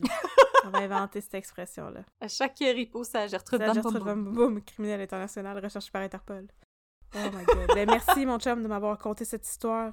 Maintenant je Ah, suis rien. plus familière avec euh, Pascal Lanier et je sais que s'il y a un homme qui me dit Hey, tu peux pas dire non de, de venir dans une date avec moi, j'ai pris ma douche, j'ai le droit de dire non. Vous avez toujours le droit de dire non. Ouais, Toujours. ouais, c'est ça qu'on a. Peu importe à quel point qu'ils sont propres ou qu'ils sont pas propres. Ouais, effectivement. Ah, Peu importe de quoi qu'ils ont de l'air. Fait que, euh, écoute, c'est short and sweet comme deux minutes de babine. Ouais, parce que l'épisode il était long, en vous plaît. C'est bien correct. fait que, euh, prends soin de toi et mon chum. On se revoit euh, bientôt pour continuer à boire le bon café dans les belles tasses du SPGM. Ah, j'ai déjà hâte. Yes sir, partner. Disquette, mon chum. Disquette.